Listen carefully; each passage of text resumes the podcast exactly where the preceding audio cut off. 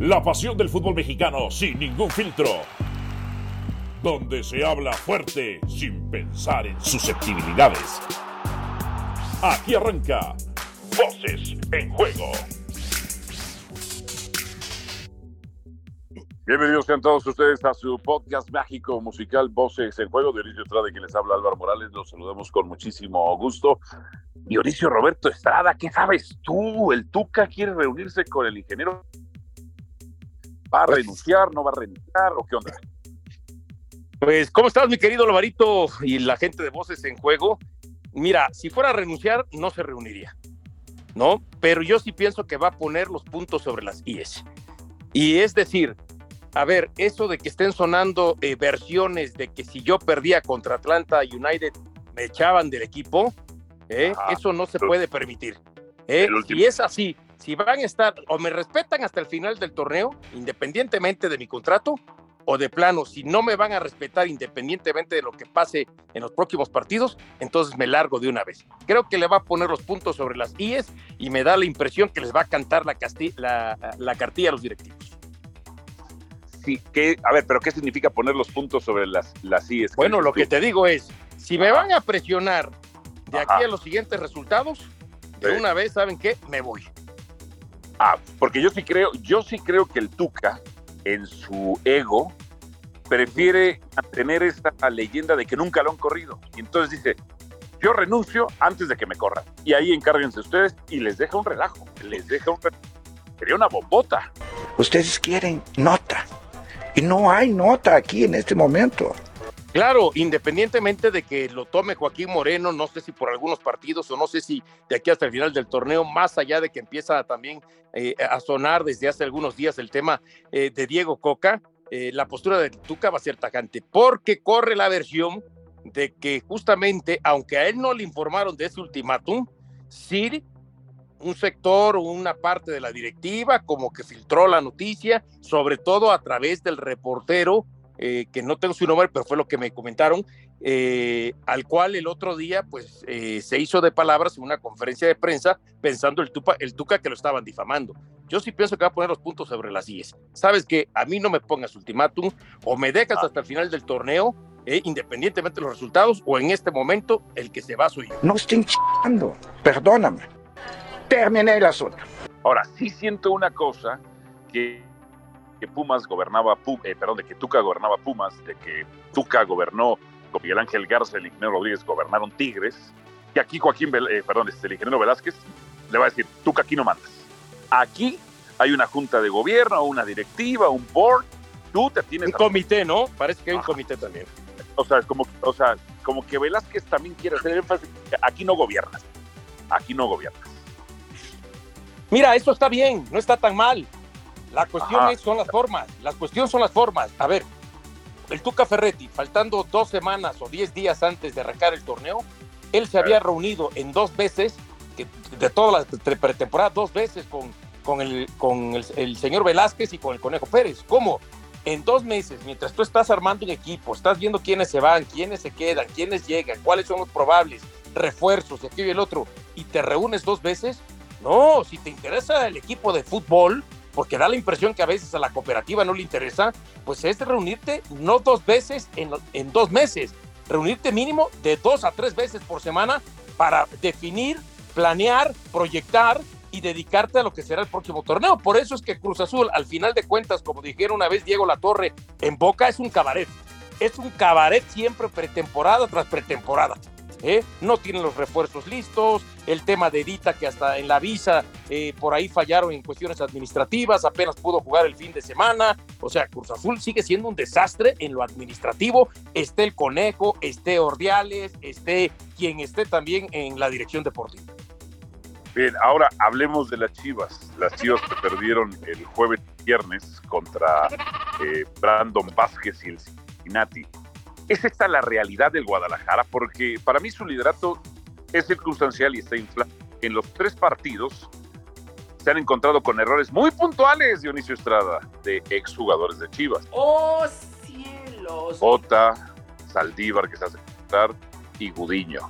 Lo que pasa es cuando tú enfrentas a un equipo mucho más cuajado, armado, rodado, eh, recorrido, que tiene 23 partidos y de los cuales de esos 23 partidos si está de líder no es, por, no es por casualidad. Y no es porque el liderato de Chivas sea casualidad. Al final, independientemente de todo eso que tú mencionas, algo tuvieron que hacer bien. Pero al final del torneo, eh, supongamos, imagínate, Cincinnati 23 partidos de líder.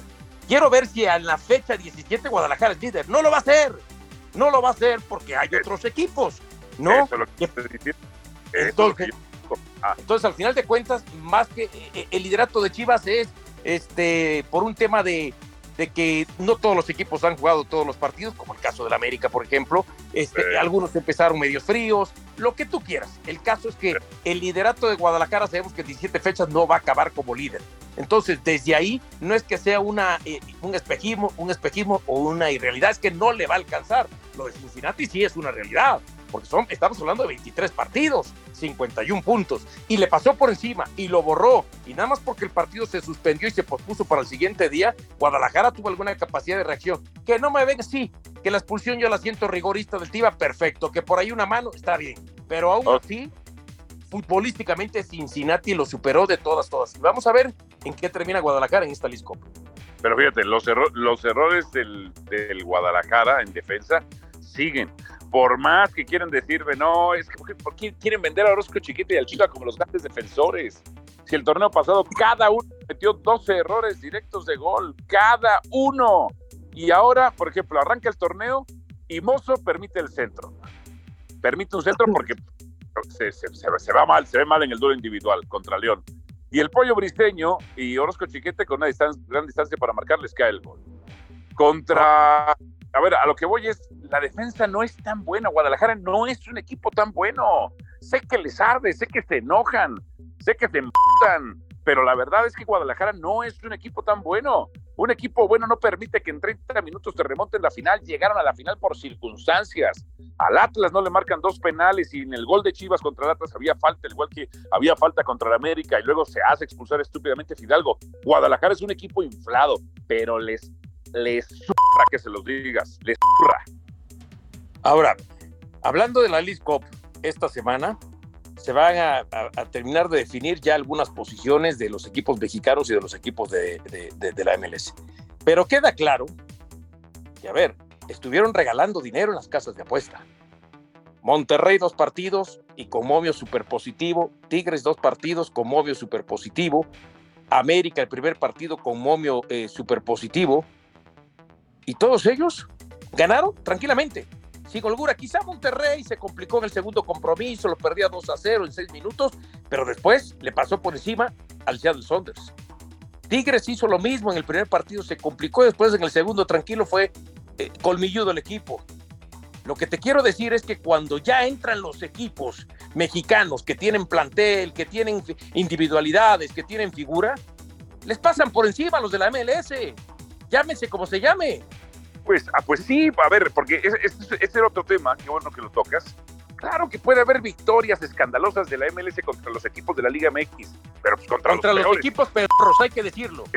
contra los, eh, sí, contra los peores equipos de la Liga MX, no sufren. Es normal, es normal. Ahora, hablando de casas de apuestas, tú, tú dabas el dato del otro día, que el Inter de, el Inter de Miami, Messi and Friends, hoy es el favorito.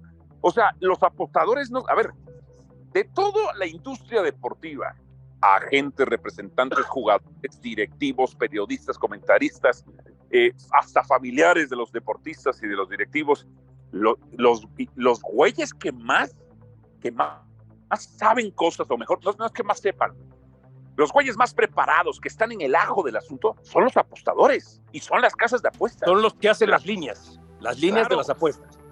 para que, Que de pronto, de pronto por ahí te meten un este un tirabuzón y te- tú sales a pescar y te vas y terminas perdiendo, pero por lo general la casa nunca pierde.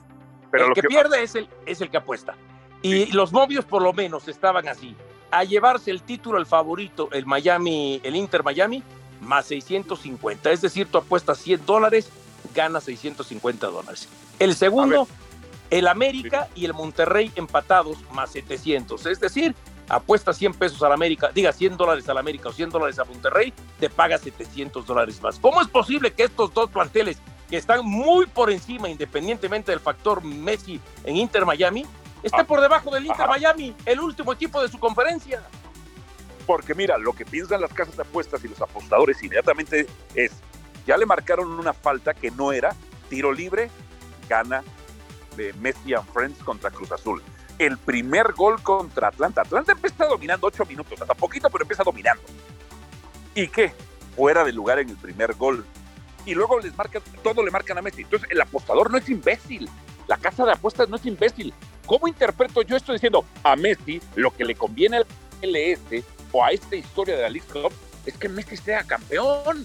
Entonces, el apostador, y a ver, a ver, esto es una interpretación, pero estos güeyes intuyen de que van a acompañar y que va a haber facilidades circunstanciales para que Messi, Messi, sea acompañado, que tenga un buen bracket, que le marquen todas las faltas. ¿eh? Dice, no, pues por ahí es, cabrón, por ahí es.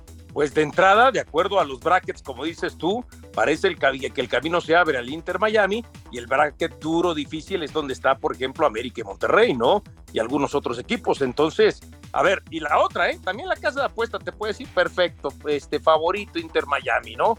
Y a la hora sí, llega hasta la final. Y a la hora de la hora, a ver, papá, todos ponen. Y termina resultando campeón no el Inter Miami, sino algún otro equipo. Entre ellos puede ser América, Monterrey o Tigres o el que llegue a la final, pero ellos son los que se perfilan para llegar a la final, ¿no? Claro, bueno, pues vámonos, Dionisio Roberto. Nada más que no quiero, no quiero pasar desapercibido. Eh que hace 15 días dijo el señor Ibar Cisniega, después de que el equipo mexicano regresó eh, de Estados Unidos con la Copa Oro 2023. Y se le preguntó en el aeropuerto. Eh, no, bueno, por favor no me comprometan, no les puedo dar nombres de acuerdo a sus preguntas. Lo único que les puedo decir es que en dos o tres semanas les daremos a conocer el técnico de la selección mexicana. Hoy se cumplen dos. Hoy se cumplen dos a como puede haber noticias esta semana, a como puede llegar la otra y ni siquiera saber el, nombre del técnico nacional.